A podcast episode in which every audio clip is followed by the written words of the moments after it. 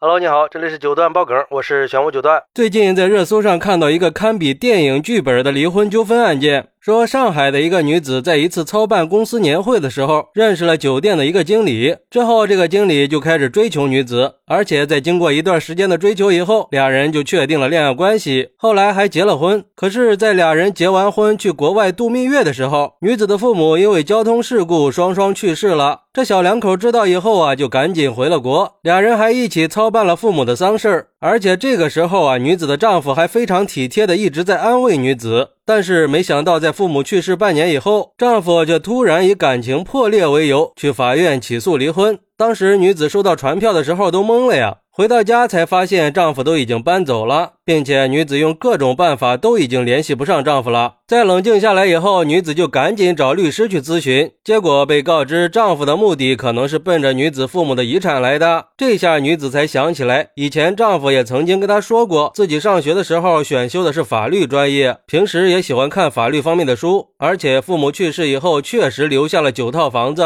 还有一千多万的存款和理理财产品，加起来一共有两亿左右。并且刚好在父母去世半年以后，她作为唯一的继承人继承了这些遗产。丈夫应该是觉得岳父岳母已经去世了，目的呢已经提前达到了，所以就不用再装了，直接就摊牌了。在女子想明白这些以后，果然又收到了。另一张传票，丈夫真的又追加了。分割财产的诉讼请求。嚯，还真是处心积虑啊！那这个丈夫到底能不能要求分割女子继承的这些遗产呢？对于这个问题，网友们也是展开了激烈的讨论呀。有网友认为，现在的人为了钱，真是什么都做得出来呀！而且在现实生活中，相同的操作还有很多，只不过因为金额都不太多，没有人注意到这个事儿呢。是金额太高了，所以上了热搜。不过通过这个事儿，也突然想明白了：从古到今，有钱人家的婚姻为什么要选择门当户对了？因为如果双方的条件差不多，是可以强强联手的。关键是谁也不会割谁的肉啊！也说明现在这个年代，光有钱是不行的，还得有点风险意识呀。各种心机女是算计彩礼，心机男是算计遗产，难怪很多富豪都要提前立遗嘱呀。还有网友表示，这一看就是有备而来的。妥妥的消失的他嘛，也是典型的吃绝户。这是从一开始追这个女孩的时候就已经算计好了，太阴险，太有心机，太恐怖了，甚至让人觉得女子父母的车祸是不是也有蹊跷呢？这下不知道又有多少家境好的未婚女生会瑟瑟发抖了。而且我觉得这个规矩应该改一下了，改成继承来的遗产不属于共同财产，配偶只可以分享，但是离婚以后不能分割，这样应该就没问题了。要不然又有很多人要恐婚了。不过，也有一些法律界的网友表示，其实这个问题啊，既让人无奈，又很现实。按照规定，在婚姻关系存续期间，夫妻任何一方在没有遗嘱的情况下继承的遗产，都是属于夫妻共同财产的，除非有遗嘱约定了财产只归一方所有，那它就是个人财产了。不过值得注意的是，如果说女子还没有去办理继承手续，那这些遗产跟丈夫可能就没有关系了。如果已经办理完了遗产继承，那丈夫确实是可以分割共同财产的。哎。我算是看明白了呀，说白了就是这个男人确实很可恶，但是又拿他没办法，只能是把希望寄托给律师和法官了，尽可能的让这个可恶的男人少分一点财产。当然，这个事儿也是在提醒我们，婚姻和感情能不能长久，和双方的人品是密切相关的。以金钱为前提的婚姻肯定是不能长久的，尤其是在这个物欲横飞的时代。婚姻的真谛好像已经被很多人抛到脑后了，但是我们不应该让金钱和利益影响了我们的情感关系，不能因为利益伤害了感情和信任呀。另外，这个事儿也是在告诉所有的父母，尤其是独生子女的父母，如果有这方面的担忧，可以考虑提前订立遗嘱，明确继承人，明确遗产只归自己的子女所有，起码可以有效的避免财产被对方恶意分走的可能性嘛。最后，也希望有关部门可以考虑到保护独生子女继承遗产的问题，制定专门的法律法规。比如说，专门针对独生子女的保护条例。好，那你怎么看待独生女在继承两亿遗产以后，被丈夫起诉离婚，要求分割财产的呢？快来评论区分享一下吧！我在评论区等你。喜欢我的朋友可以点个订阅，加个关注，送个月票。也欢迎订阅收听我的新专辑《庆生新九段传奇》。我们下期再见，拜拜。